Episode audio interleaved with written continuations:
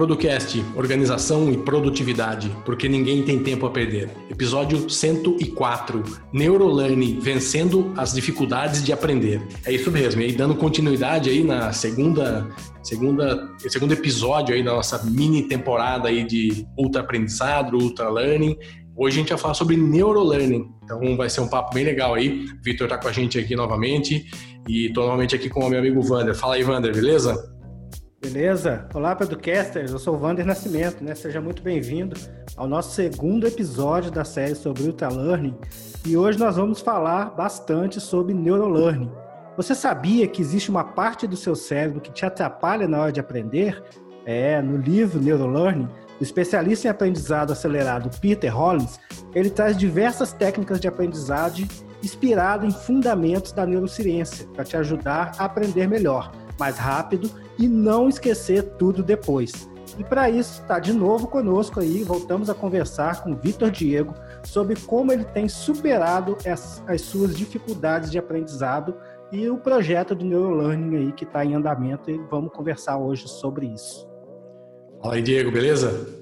Tudo jóia, pessoal. Mais uma vez aqui, né? O cara que não é especialista mas se apegou à prática. Vamos lá. É isso aí. E você que está chegando agora aí, vá lá no nosso grupo do, do, Telegram. A gente tem um grupo exclusivo do Telegram para Ultra Learning, tá? Então você vai ver nas notas do episódio. E evidentemente que tem um grupo, é, o grupão, vamos chamar assim, lá, o gratuito também, que é o do podcast, que você pode entrar que você vai ser bem-vindo também. Tem quase 1.500 pessoas lá trocando ideias, informações sobre produtividade. Então tá tudo nas notas do episódio, vem com a gente. Então, a gente queria só lembrar é, do Laboratório da Produtividade. Então, você que não conhece ainda, é um projeto que o Vande criamos que você está dentro de uma comunidade, que você tem, além de um grupo do Telegram só para falar sobre isso, todos os episódios que a gente grava aqui, a gente grava um estendido de mais 20 minutos, meia hora, dependendo do tempo, que a gente fala mais detalhes ou dá algum outro assunto, uma continuidade do assunto, só para quem assina o laboratório. Então, só por aí já valeria 12 reais por mês, aí, 13 reais por mês que você paga para estar tá dentro do, do grupo. Mas a gente ainda tem outras coisas. A gente tem a transcrição dos episódios, a gente tem um grupo lá que a gente troca muitas ideias, então a gente chama às vezes o pessoal para trazer ideias numas lives, para trazer o que, que eles estão em dificuldade, o que está aprendendo. Então, vem com a gente, experimente, você pode pagar um mês, não gostou, não precisa pagar mais, beleza? E hoje eu vou dar o meu depoimento de como está o meu desafio e a gente de, vai falar de outras coisas também que ajudam você a ter um aprendizado mais rápido. Então a gente fica com a gente aí, é um convite que eu tenho para vocês aí. Então vamos lá, chega de enrolação. Vitor, você que é, é o cara, mas não é o cara do Ultra Learning.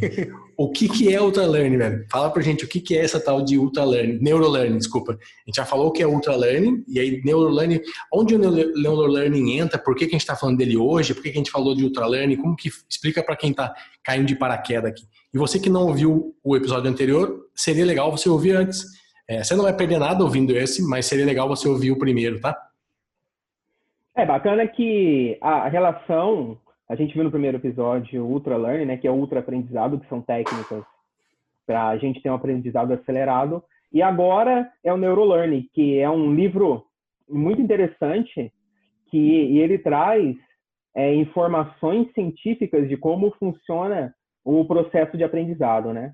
Tem uma frase que chama muita atenção, que é, é importante aprender a aprender, né? Então não é só lá e aprender, tem que entender como que é esse processo de aprendizado. E ele é um método alinhado é, com o modo que, que um cérebro aprende, né?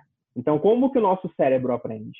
E ele ensina a gente a ter economia de energia, que às vezes é muito cansativo o processo de aprendizado ou o processo de estudo que a gente se propõe. E traz alguns números bem interessantes, né? A gente tem um pequeno milionário aí na cabeça com 82 bilhões de neurônios.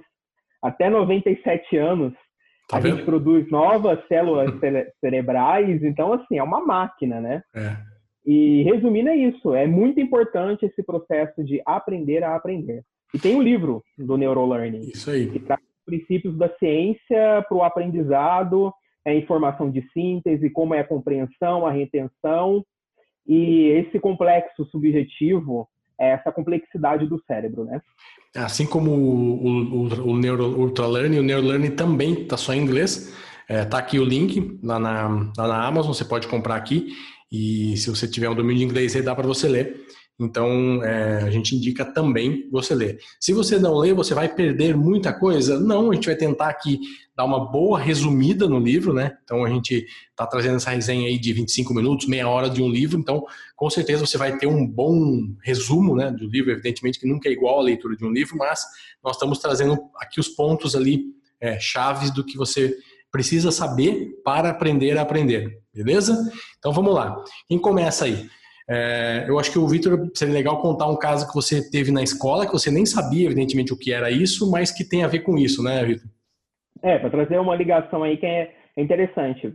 É, a gente veio, eu vim, vocês também, é, viemos de um processo de aprendizado que era ali matéria, matéria, é, exercício, ia para casa, dia de prova, estudava ali na semana de prova, e um ou outro aluno CDS que a gente ainda levava o nome de CDS, quem estudava em casa muito, né, durante a semana. É, levava esse nome, eu levei esse nome na escola, né. É, é engraçado que naquela época eu, eu me lembrei de dois acontecimentos que marcaram que eu tinha uma professora na quarta série que ela fazia desafio. Quem acabasse primeiro o exercício e estivesse correto ganhava décimos de ponto é uma, competi é uma competição que quem gosta de caprichar leva pior, né? Eu rabiscava, rabiscava, chegava no resultado final. Mas o que, que era interessante? Tinha aquele estímulo, né? Então, você colocava numa prática, numa situação problemática, que era resolva rápido e chegue ao resultado para ter uma recompensa. E, cara, aquilo era fantástico, né? E recompensa é um dos pilares. Só hoje eu entendo como era importante. E eu tinha um professor também, depois do segundo grau, que ele era muito bom em matemática, e eu fazia rápidos exercícios e ele incentivou, poxa, estuda sozinho em casa. Então, o que, que acontecia? Eu comecei a fazer durante uns dois, três anos, eu dava início no livro e acabava no meio do ano. Mas a sacada dele, o que, que era? Quando estava no meio do ano, eu já tinha visto o livro inteiro, eu revia o que eu tinha estudado. Então, tinha um espaçamento do conhecimento. Então, três meses, quatro meses depois, eu revia aquilo que eu tinha estudado sozinho. Então, são técnicas que têm a ver aí com o neurolearning e o processo é. de aprendizado, que não é só aquele aprendizado ali que eu assimilo do dia na hora e eu estudo correndo para uma prova. É um aprendizado é. contínuo, né? É, inclusive, a gente vai falar mais detalhes sobre isso e só, só quis trazer isso para abrir aqui, porque eu acho que tem tudo a ver. A gente colocou aqui porque a gente vai falar mais abaixo qual é a teoria disso daí, né? Porque que isso aí faz todo sentido. Então, maravilha. Então, é, benefícios. É, o Vander fala para a gente alguns benefícios aí, Vander? Você pode falar para a gente alguns benefícios do neurolearning? É, o primeiro deles é maximizar o processo de aprendizado, né? Porque vamos voltar aqui a uns 30, 30 e poucos anos atrás, né? Na época que nós estávamos na escola, é, tinha aquelas matérias com as quais cada um se identifica mais, né? Que você aprende um pouco mais rápido, que você se dedica um pouco mais, e tinha aquelas matérias que a gente só estudava para passar, né? Chegava na véspera da prova, você fazia um resumo ali, dava uma lida rápida, fazia uma colinha, eventualmente colocava ali na régua, numa borracha, num papelzinho pequeno, debaixo da carteira, enfim. E acabou a prova, você tirava a nota que precisava e nunca mais ouvia se falar naquilo. E hoje, depois de tantos anos longe da, da escola formal, né, que eu continuo estudando, né, eu, eu me tornei, treinei, me tornei um pouco autodidata, né, então eu pego um assunto, eu consigo estudar e desenvolver bem é, você, eu consigo perceber que essas matérias que eu pegava colinha, que eu estudava rápido só para passar, só para fazer a prova, aquele aprendizado sumiu, simplesmente sumiu. E as matérias com as quais a gente tinha exercícios práticos, a gente tinha exemplos, tinha que fazer as equações, por exemplo, ficaram fixadas na minha mente, né? Eu estudei, eu estudei engenharia mecânica e eu lembro que na prova da, da, de matemática 2, o professor jogou o livro de cálculo, um livro de cálculo preto, na, eu nem lembro o nome do autor hoje. Ele pegou e falou: Eu vou tirar a prova desse livro. E tinham mais ou menos umas 500 integrais no livro. E ele falou isso no primeiro dia de aula. Desde o primeiro dia de aula, eu começava todos os dias, eu dividia ali em, em pacotes, né? todo dia eu resolvia um pacote de integrais. E no dia da prova, ele tirou aquilo do livro e, obviamente, a nota foi a máxima que eu pude tirar e a física também era interessante por causa dos exemplos. E hoje, dirigindo, eu fico pensando na física, olhando um prédio, eu penso na física. Então, fica o aprendizado ele é muito mais fixado. E com isso também, o outro benefício é você utilizar melhor o seu tempo né, e o planejamento. Por quê? Porque se você tiver um processo de aprendizado da forma correta, né? se você souber como o cérebro funciona e estudar de uma forma que você maximize esse aprendizado, você vai aprender em menos tempo. Né? E com isso você consegue ter aí uma habilidade no futuro que talvez você possa utilizar ou não, mas aquele aprendizado continua com você. Né? Então, é, essas aí são as, as três principais, né? os três principais benefícios e quando você também entende o mecanismo de aprendizado, né, que é aceitar, processar e trabalhar com as informações, essas informações não se perdem. Né? Como eu falei agora, as aulas de física lá do segundo grau, eu não esqueci até hoje, cara. Você entra numa curva com carro, você fica brincando, força centrífuga, centrípeta, o coeficiente de atrito. Então, tudo bem que eu não vou resolver fórmulas naquele momento, mas guiando um carro, você consegue entender que, que forças estão agindo ali e você consegue até dirigir melhor, né? Você sabe que na, na água molhada o coeficiente de atrito é menor, a força centrífuga é maior, o carro pode rodar, enfim. Então essas coisas que hoje fazem parte da minha vida, em algum momento elas foram aprendidas utilizando esse processo, mesmo que sem saber, é. né? Imagina o poder sabendo, né? Então é por isso que Poxa. a gente está querendo trazer para vocês agora aqui. É, eu e o Wander, a gente já tem um pouquinho mais da, da idade da média da, dos ouvintes aqui. Então, é, aprender, aprender é muito importante. Então, vamos aproveitar isso aí e vamos ter ganho. Então, a sala de produtividade tem tudo a ver com isso. Ô, Vitor, vamos dar uma resumida nesses próximos tópicos aqui, só para o pessoal entender, não ficar muito técnico. É, eu queria falar sobre o cérebro. Fala um pouquinho para a gente que é, como que funciona né, a nossa fisiologia do aprendizado no nosso cérebro, hum, sem entrar muito em detalhe, nós não somos médicos, especialistas, mas só para a pessoa entender o, o, que a gente vai falar adiante. É, só por curiosidade, o livro traz algumas informações mais aprofundadas sobre, né? É, primeiro, ele fala das partes do cérebro que tem interações aí de cargas elétricas, né? Então não adianta você colocar o dedo da tomada, você não vai melhorar é, a situação cerebral, mas tem cargas elétricas ali dentro acontecendo. A parte frontal, que vai falar sobre expressões, ações, a razão, o movimento. É a parte central, que vem o tato, o sentimento de dor, a absorção de informações. A questão traseira da visão. A parte inferior, que é retenção de informação, linguagem e memória. Então, o livro traz um pouco dessas informações que é interessante acerca da, da fisiologia do cérebro, né? E no pré-frontal que vem a lógica e a decisão. E o que, que acontece? O, algo interessante depois que vem um tema é que são as três é, etapas para a criação de uma memória, que o, o grande a coisa importante dentro do ciclo de aprendizado é que muita coisa precisa que vire memória também para a gente poder acessar e estar tá utilizando daquele conhecimento, né? Então o hipocampo cria as memórias, vem num modelo de código, né? Ou consciente ou inconsciente. É, depois vem o armazenamento, como a gente guarda essa informação, e a recuperação. Quando a gente precisa, a gente faz uso dela. E tem a atenção, que é para garantir é, que esses processos ocorram de forma, de forma correta. Por isso que é muito importante a gente ter um bom processo de aprendizado e garantir todo momento a situação que está acontecendo para a codificação, armazenamento e a recuperação ocorra é, de forma desejada e para que a gente tenha sucesso né, nesse processo de aprendizado. Maravilha. Uma coisa que a gente acabou citando bem brevemente no primeiro episódio, mas que agora a gente vai entrar é, com um pouquinho mais de detalhes, é sobre a absorção de informações. Né? Então, é, ter tempo é, de atenção, é, presença na sua mente. Então, a gente vai falar sobre é, três elementos. Então, são três elementos fundamentais que a gente tem que ter para a gente, para nos ajudar é, a, a, nos, a usar a gente a aprender melhor, a ter essa ultra aprendizado, né?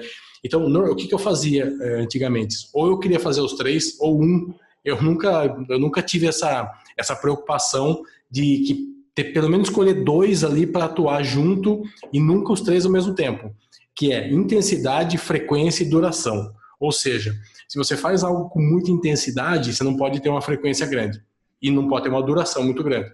Então você tem que normalmente equilibrar dois ali. Então eu quero fazer uma coisa com uma frequência ok que dure X, legal. Então eu tô pegando frequência e duração. Então, e isso é uma coisa que me chamou atenção. Depois disso a gente começa a entender até algumas coisas que a gente já fala aqui sobre produtividade, que é hábito, fazer sempre as coisas às vezes em horários e dias e tal. É mais ou menos isso, uma relação mais ou menos do que a gente vai ver falando aqui com, com essa questão de produtividade e tem tudo a ver com o aprendizado, né? Então, por que, Vitor, que isso é importante? Por que, que a gente tem que ter esses elementos aqui? Qual que é o, o que, que a gente perde tendo um ou os três? É interessante você comentar sobre isso. Eu cometi esse erro. Hum. É, os três não funcionam. Se você quiser ter intensidade, ou seja, nossa, eu vou estudar o máximo que era o que eu fazia. Eu vou estudar o máximo possível, sempre que der e com uma duração máxima. É, não dá certo. Então, assim, o que, que eu aconselho quem está fazendo o projeto que é testar? Testa uma semana a intensidade é, e pega um outro fator, por exemplo, a frequência. Então, eu vou ter uma intensidade alta de quatro horas e uma frequência de um final de semana ou dois dias. É, porque se você não interligar é, pelo menos é, dois e usar os três, não vai dar certo, não vai é. dar certo. Hoje, o que, que eu faço? Eu tenho frequência e duração, tá? Então, eu tenho uma frequência diária e uma duração máxima. Quando o assunto está importante, está interessante, mesmo que eu quero, é de uma hora, uma hora e quinze eu paro. Se eu quiser ou precisar, eu retorno nele ali à noite, que geralmente eu estudo de manhã ou à noite, né, antes de começar Sim. o dia. E eu fiz um projeto também de teste, é, trabalhando a intensidade, e eu trabalhei ela sozinha. Então, foi só a intensidade, uma intensidade de cinco horas é, de teoria, e dois dias depois eu fui fazer a prática. Então, fica a maior dica não misture esses três elementos. Ah. Isso me atrapalhou no meu processo de aprendizado. Não, maravilha. Eu também usei. Como descobrir qual é o correto para você? Para você descobrir qual é o correto é fazer teste. É eu testar. fiz o teste. É isso aí. Eu fiz um teste, eu acho que eu acertei de primeira, porque também a gente já se conhece, né? Então a gente sabe mais ou menos como a gente funciona. Então eu peguei frequência e duração também. Então todos os dias, uma hora por dia, é, eu prefiro do que chegar no sábado e pegar a manhã inteira para fazer por exemplo. Então eu fiz isso com o teste, depois vou falar mais detalhes e funcionou bem. E outra coisa legal também, que a gente cansa de falar aqui, que é interrupção. Então, outra coisa que é importantíssima para absorver informação é cuidado com a interrupção. Então, assim, é, Pomodoro, que a gente sempre fala aqui, ou alguma outra metodologia que você usa, mas assim, cara, tira o celular, tira tudo durante aquela uma hora que você vai estar ali, aquela meia hora, aquela uma hora e meia, e faça aquilo ali. Então, evite isso. Na verdade, não é nem evite, é não tem interrupção, né? Porque tem que ter uma coisa muito urgente mesmo para acontecer na sua vida para você parar e dar atenção para aquilo. Então, é isso, né? que mais que, que a gente pode falar aqui sobre informações, sobre síntese? Fala um pouquinho para a gente sobre síntese aí, quem pode falar.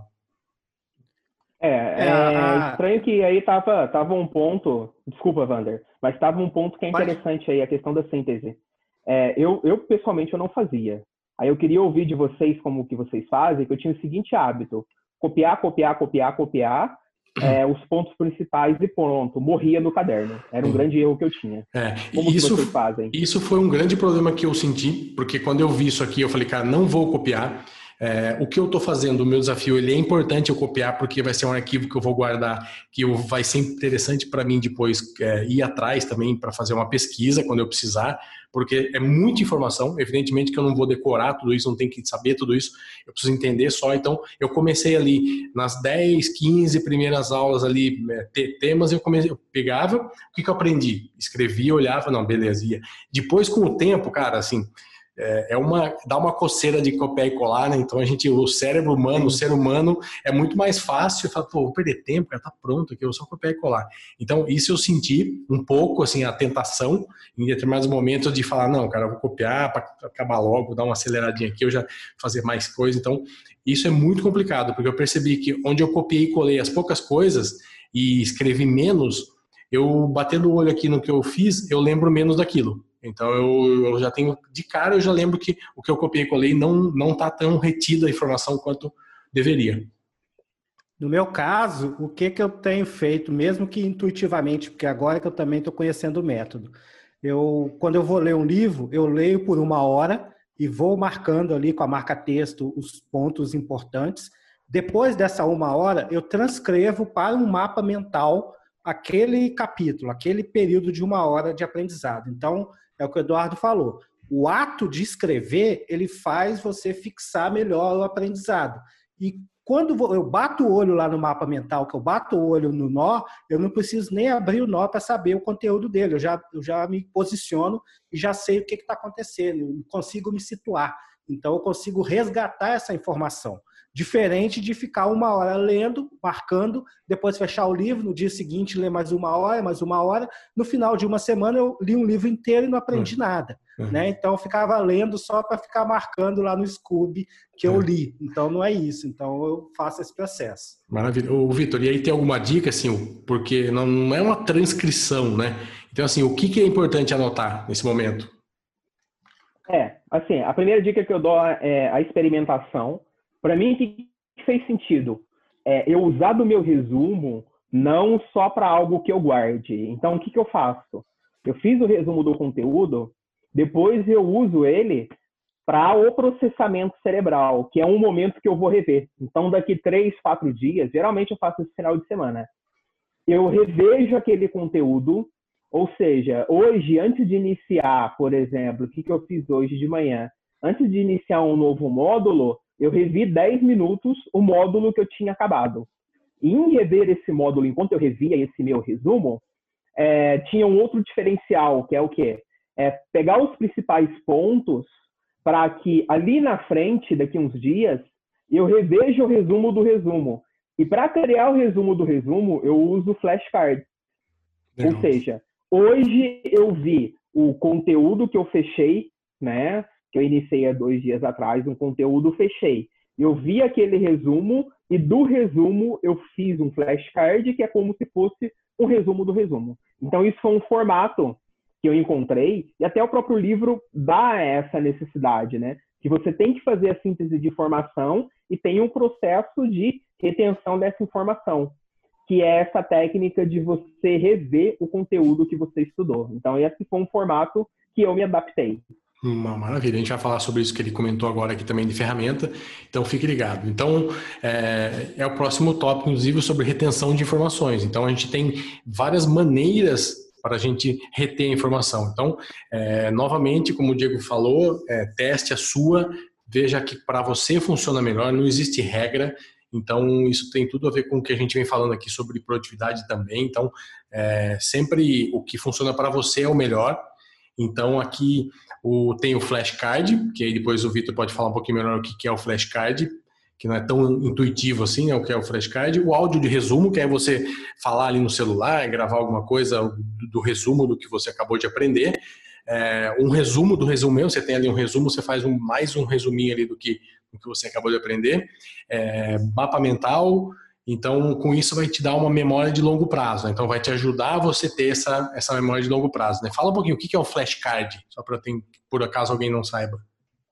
Ah, o flashcard, você põe um conceito, tem vários aplicativos, depois a gente vai comentar de ferramenta, é, mas pode até ser um papel.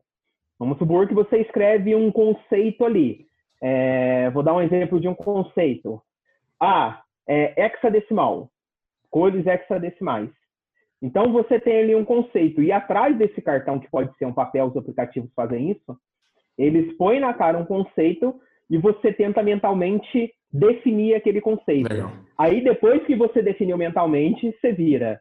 No Legal. caso, ou o papel, ou você clica no aplicativo, mas o funcionamento basicamente é esse. Aí atrás está falando o que, que é, é, o hexadecimal da cor. Aí lá explico o que, que é. Que é uma codificação composta de oito números para dar a cor, a Não. cor desejada. Exemplo, tá? Só dando um exemplo. Então ele é interessante porque ele te força a ver o conceito e você buscar na memória uma explicação para aquele conceito. Maravilha.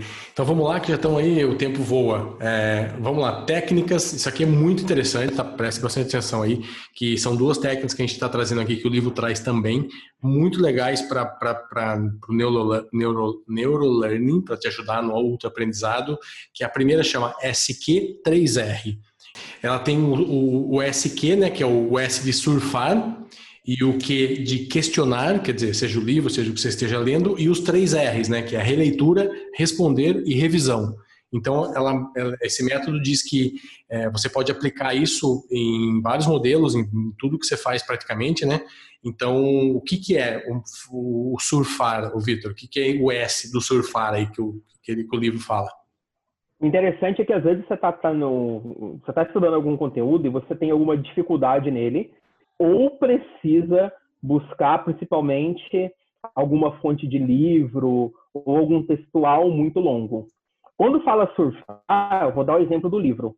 É, antes da gente comprar o livro, essa é uma técnica que é o ideal. Ou seja, eu vejo o resumo do livro, eu vejo ali o índice do livro e eu vou passando pelo livro inteiro, né? Vendo as frases de destaque, os títulos e, e, no final de pouco pouco tempo ali eu entendi mais ou menos para onde o livro vai, as figuras, se me chama atenção ou não para comprar aquele livro. E para o conteúdo a mesma coisa. Tem artigos que são imensos, de vários conteúdos aí na internet. Às vezes você quer algum específico, dá uma surfada. Né? É. Esse é o intuito, é passar por cima bem rápido para ver uma cara do todo. É uma surfada. E o questionar né? é, é.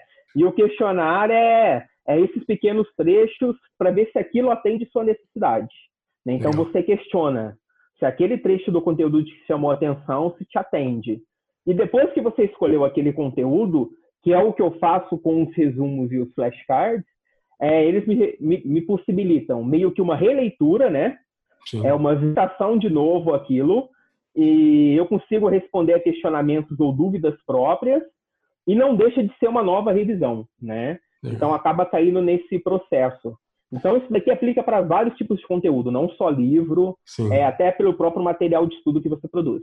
Maravilha. E a outra técnica, né, é como utilizar quatro passos simples, é Feynman, né, a técnica Feynman. Então, também consiste em escolher um assunto, explicar o assunto de forma simples. Então, assim, como que você explica alguma coisa de forma simples? É, como que você identifica aí os, os buracos, as lacunas e voltar para a informação com maior atenção? O que, que seria isso é, falando sobre esses passos, assim, fica, não fica tão claro para quem está ouvindo.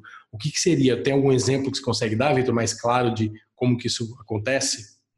É, esse né, gosto de usar ele sempre que eu acabo algum grande marco ou um grande bloco de aprendizado, né? Eu pego algum conteúdo ali que eu tive, que eu tive alguma dificuldade ou um grande interesse, é, eu tento explicar e reproduzi-lo de forma simples, e se ficou alguma coisa para trás, aí eu me forço a voltar. Então, é, tá. essa técnica é bacana para ver se você conseguiu literalmente similar aí o, o conteúdo aquilo que você se propôs.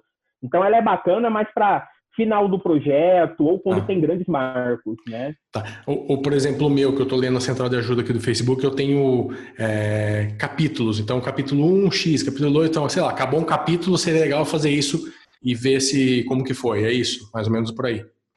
Exato. É, de forma simples, se você teve o entendimento, Legal. vê se teve alguma lacuna, aqueles pontos que você gagueja, né? Ou não lembra, Sim. e volta na informação para você reter aquele conhecimento. Legal, então. Então vamos lá. E só para ir para o final aqui, recuperação passiva versus recuperação ativa. Então, o que, que é isso? É, recuperação passiva é você ler, você reler, você rever o que você anotou, você rever o que está em destaque, você vai esquecer isso rapidamente. Aqui, bateu o olho, é o que a gente acabou de fazer. Falou, falar, pô, copiei, colei lá, bati o olho, beleza. Agora, ativa é, é, é, muito mais saída de informação do que entrada de informação. Então, assim, é você criar alguma coisa, você criar um mapa, você criar alguma coisa que aquilo ali você transpirou para fazer aquilo de entendimento e aquilo ali sim foi ativamente feito por você. Você fez ativamente aquilo ali, então tende a é, recuperar mais fácil a memória. Basicamente isso, Vitor? É, é isso mesmo, por exemplo, seu exemplo do projeto que você está lendo na sessão do Facebook. Sim. Né? O que, que seria o passivo? É você rever o que você está estudando, aquele processo de intensificar o aprendizado. E o ativo é, no final, coloca a prática. Sim. Tenta fazer algum projeto, algum anúncio, alguma estratégia para algum Bota cliente lá. e você vai ver o que você mais põe para fora do que recorre para pôr para dentro de novo, de conhecimento. Não, maravilha. Então agora a gente está chegando ao fim. O, a gente vai deixar um para vocês aqui um dashboard espetacular. Estou falando, eu mexo com BI aí de vários clientes, conheço BI e o Vitor fez um BI do aprendizado dele no Google Data Studio, muito legal, gratuito, né, basicamente, né, Vitor? Isso aí, você não usou nada pago ali, né? Não, não usei nada pago. Só paguei, a luz, é, só paguei a luz que eu usei para gastar só. É, não tem nem integração com nada, então você não precisa ter nenhuma ferramenta. Ele criou ali de todos os projetos dele, então vocês podem, é, tá público, então vai estar tá o link aqui nas notas. Você pode clicar ali e copiar, e depois você paga para ele lá um cafezinho. E ele tá, tá deixou pronto para você o esqueleto ali, o esquema já que você pode fazer para você. É legal isso porque você vai estar tá acompanhando o seu aprendizado, está acompanhando em hora, está acompanhando onde estão os gaps, vai estar tá podendo analisar tudo que a gente faz em BI para cliente, entendimento do business do cara do negócio, a gente vai fazer para a gente no nosso aprendizado. Então isso aqui é muito legal. Eu adorei aqui o, o, o dashboard ficou muito, além de muito inteligente ali para a gente analisar, ficou bonito visualmente também. Então, aproveitem, tá aí para vocês baixarem. Aí quem está tá no, no, laboratório agora a gente vai falar um pouquinho sobre o meu desafio e sobre outras coisinhas que é como funciona a repetição espaçada. Então a gente trouxe também esse assunto que está aí dentro do assunto também neurolearning. A gente vai falar um pouquinho mais sobre isso, repetição espaçada. Antes da gente caminhar para o final aí, é, a gente queria falar sobre o, o arquivo que a gente colocou ali que está no tá no nosso nosso último episódio, vai estar tá nesse também que é o arquivo do Google Formulários ali, que você pode. É, são dois arquivos, um que é do desafio e o outro que é do acompanhamento das tarefas. Então, é muito importante você que já está fazendo, tem, tem umas pessoas que já mandaram para a gente lá o desafio e poucas pessoas estão fazendo as tarefas, acompanhando o acompanhamento, que está fazendo ali na semana e tal. Então, você que ainda não está fazendo e quer acompanhar, fazer com a gente algum ultra learning aqui, alguma maratona, manda ali para a gente, tem um modelinho ali, o que, que tem que escrever, tal. Tem dúvida, põe no grupo lá e é isso. Agora, sobre o acompanhamento, Vitor, explica um pouquinho para quem, às vezes, porventura, não entendeu o que é aquilo, como que é para ser feito. Tá, sendo bem breve, é, lá tem dois formulários. Um que você insere seu desafio, né? Você declara lá o desafio. Hoje temos é, participação de seis pessoas, incluindo eu aí. Também coloquei um desafio de uma semana, o Eduardo e mais outros quatro ouvintes, né? Então a gente tem lá seis desafios. E depois que você coloca o desafio, é importante você sempre saber o nome daquele seu projeto, porque tem uma, um segundo formulário que é o registro da tarefa. O mundo ideal, o mundo perfeito é: acabei de realizar a tarefa, eu vou lá e registro ela naquele formulário. Então, exemplo, hoje o meu desafio que é, é aprender OKRs para aplicar na minha vida é, pessoal, na minha gestão pessoal, principalmente para aprendizado, Assim que eu acabei a minha uma hora de hoje, eu fui lá registrei nessa tarefa é, do meu projeto de aplicação de OKRs para gestão pessoal, uma hora no módulo 3. Coloquei lá, então, uma hora não, coloquei 70 minutos. E a gente tem lá no grupo do Telegram esse link desse painel. É, até agora temos cinco tarefas aí realizadas, são 276 minutos já de estudos entre o grupo é, pelo menos, é, isso da minha pessoa, quer dizer, desculpa, 276 minutos e 4,6 horas, aí, quase 5 horas de estudo. Se considerar é, todo o grupo, o que as pessoas já geraram hoje até agora, foram 10 horas de estudo, 650 minutos e 7 tarefas. Então tá aí o dashboard, para vocês estarem inserindo as informações e a gente vai acompanhando, né? Maravilha. eu fiz, é isso. É, eu fiz semanal para, como eu faço uma hora ali por semana, por dia, eu peguei na semana e fiz o que eu cumpri na semana. Mas o ideal é diário, como o Vitor falou. E então é isso. Então é isso. Me despeço aqui. Obrigado. Semana que vem tem mais um episódio desse ultra aprendizado, ultra learning, como você queira. E eu deixo aí Wander e Vitor para dar um tchau. Um abraço. Até mais. Valeu, galera. Forte abraço aí. Acompanhe a gente aí no próximo episódio para que é do laboratório vamos aprofundar um pouco mais no assunto, né? Até a próxima semana e tchau, tchau. Um grande abraço, pessoal. Obrigado aí e até a próxima. Tchau, tchau.